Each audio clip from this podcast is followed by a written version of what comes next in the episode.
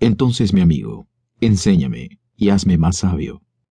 ¿Qué prueba tienes de que todos los dioses consideran que ha muerto injustamente un hombre que, estando asalariado, comete un asesinato, y que, atado por el dueño del muerto, a causa de las ataduras, muere antes de que el que lo había atado reciba información de los exegetas sobre qué hacer con él? ¿Y qué prueba tienes de que está bien que, por tal hombre, el hijo lleve a juicio al padre y lo acuse de homicidio? Vamos, intenta demostrarme claramente que sin duda todos los dioses consideran que esta acción es correcta. Si tienes éxito, jamás cesaré de alabarte por tu sabiduría. Podría demostrártelo claramente, Sócrates, aunque tal vez no sea una tarea pequeña. Ya veo.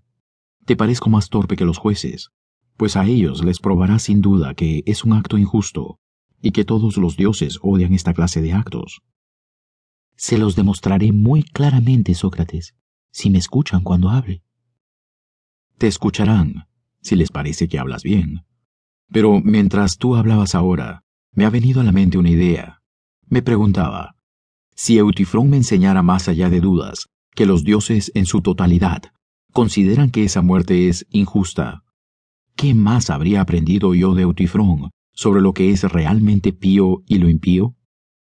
Esa muerte sería, según parece, odiosa para los dioses, pero lo pío y lo impío no está definido por esto,